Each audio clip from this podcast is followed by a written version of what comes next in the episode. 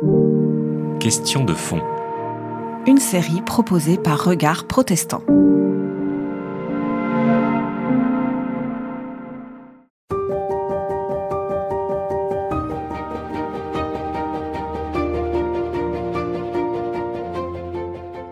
Ah, moi, je pense que c'est un grand récit allégorique. Euh, je veux dire, c'est plein de, c'est plein d'anges, c'est plein d'or, c'est euh, quelque chose de somptueux. C'est- un récit incroyablement réjouissant. Quand on l'écoute, on est en joie. Peut-être parce qu'on l'a entendu depuis longtemps, et puis parce que euh, dire, tous les éléments sont là, le- les anges qui se penchent du ciel, euh, la nuit, euh, cette, cette, femme et cet homme qui arrivent dans cet endroit où on ne les attend pas, cet enfant couché dans la mangeoire. Il y a à la fois des choses somptueuses et des choses très humbles, très intimes. Donc au fond, c'est comme si c'était toute l'histoire de l'humanité qui, se retrouvait là. Qui peut ne pas euh, comprendre et être ému devant un texte pareil Voilà, euh, c'est un bijou.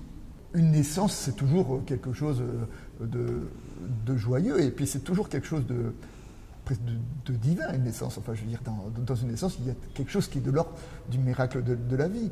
Mais euh, ce récit nous parle quand même euh, d'un couple euh, d'exilés, d'une naissance dans un lieu qui n'est pas fait pour une naissance, de bergers qui sont des hommes qui sont méprisés, qui viennent adorer cet enfant. Donc on nous dit à la fois c'est l'histoire de Dieu, mais c'est logique entre c'est l'histoire d'un Dieu qui rentre dans notre monde à travers la précarité. Et, il me semble que à la fois il y a, ce côté euh, très, très réjouissant, et à la fois on est dans une atmosphère de danger, de, précarité, et là il y a quelque chose de théologique qui nous est dit. Oui, alors en plus, euh, c'est euh, c'est à la fois un peu vrai et pas complètement vrai, parce qu'on ne peut pas vraiment se servir du recensement dont parle Luc pour établir la chronologie de la naissance de Jésus. C'est intéressant l'histoire du recensement, parce que ça veut dire que même pas né, Jésus est déjà compté parmi les hommes. Il appartient à l'humanité du fait de ce, recensement. En plus, c'est pas anodin l'histoire de recensement, hein, parce que euh, dans la Bible, le recensement est, condamné. Parce que ça, c'est une idée formidable. C'est qu'en fait, c'est l'idée qu'on ne peut pas faire de la comptabilité avec les êtres humains. On les additionne pas. On met pas un, ils sont un par un et pas un plus un plus un. Pour autant, euh, l'empereur de Rome, qui lui est un comptable, un organisateur, il veut compter tout le monde, et donc il va compter Jésus parmi les humains. Oui. Alors, sur le recensement, effectivement, hein, je veux dire, les- chaque humain est un infini, mathématiquement, les infinis ne s'ajoutent pas. Donc, euh, le- c'est la raison pour laquelle le- les, les- les recensements sont, sont condamnés. Enfin, les- le Premier Testament se méfie des, des recensements. Et puis, les recensements, c'est aussi, bien évidemment, pour des raisons euh, militaires, pour montrer sa force, euh, voilà. Et donc, et, mais ce que je trouve euh, important dans ce récit-là, c'est que, c'est de dire que il y a une chose qui est sûre, c'est que si Jésus était homme, comme nous le croyons, parce que c'est un des fondements de notre foi, il faut bien qu'il naisse quelque part. Enfin, je veux dire, il faut, bien qu'il soit né. Et donc, euh, les deux évangiles qui parlent de naissance de Jésus, qui sont l'évangile de Matthieu et l'évangile de, Luc, eh ben, nous, décrivent un certain nombre d'événements, enfin, décrivent cette, cette naissance, d'ailleurs, de façon un peu différente dans les deux, et euh, difficilement compatibles dans les deux évangiles. Mais tous les deux, ils nous disent quelque chose d'essentiel, c'est que quand, euh, en Jésus, Dieu est venu habiter parmi nous, il est venu, euh, pour reprendre ce que dit l'évangile de Jean, hein, il a planté sa tente parmi les humains, euh, fait sa demeure parmi nous, et il l'a fait en devenant un enfant qui naît comme tous les enfants, et en plus dans la fragilité, dans la précarité, comme il nous a dit dans l'évangile de Luc.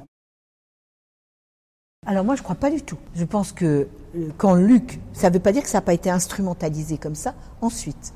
Je pense que quand Luc raconte la conception virginale, il nous raconte l'histoire de quelque chose qui commence, qui a un côté de, page blanche, de, nouveauté absolue qui commence. Et je pense que Luc n'a pas du tout, n'écrit pas ça du tout de façon péjorative sur la question de la sexualité.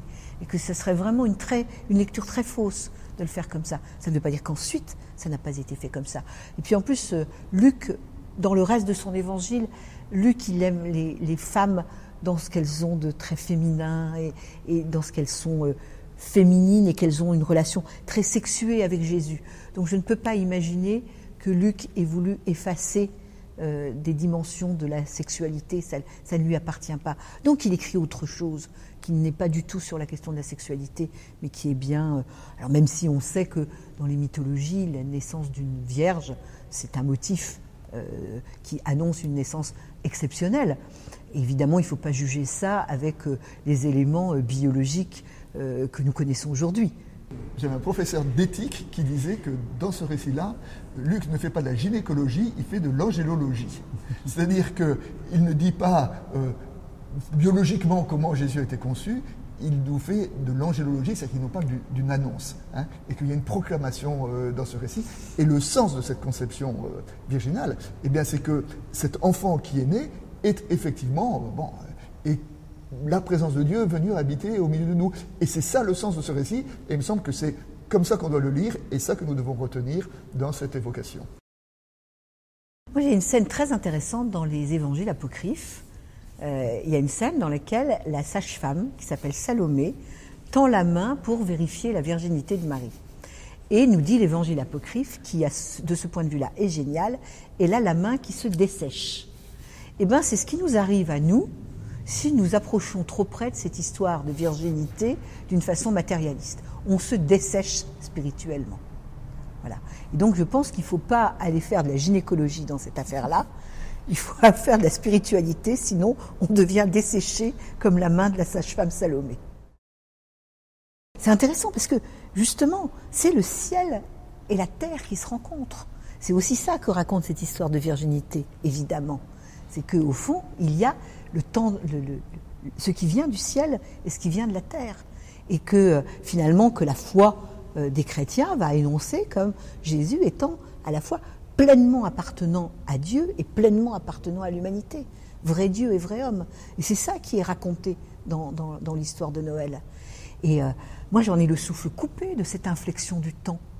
Comment est-ce possible que Dieu vienne poser ses pieds dans la poussière de notre terre?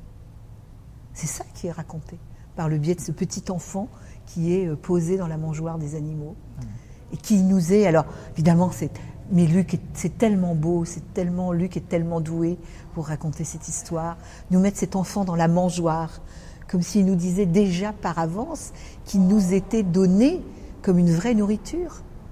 Lui, sa parole, la, la, parole faite chair nous est donnée comme une vraie nourriture. Dès le premier instant, il est là dans la mangeoire, il est là pour nous, pour nous nourrir. Pour moi aussi, ce texte de, l'Évangile est un texte qui est euh, essentiel, car après tout, si nous résumons les, ce que disent les deux Évangiles, qu'est-ce de quoi nous parle-t-il?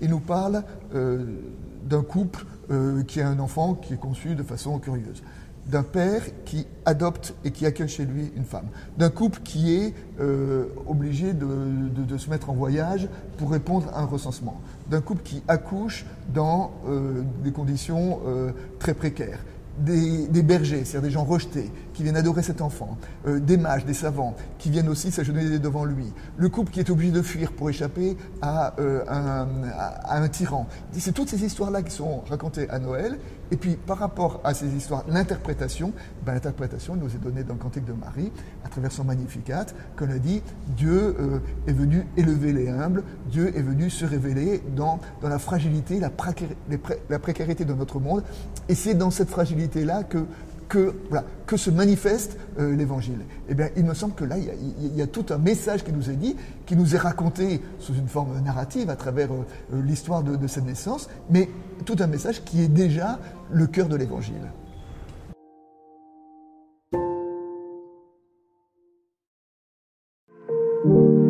C'était Question de fond. Une série de regards protestants.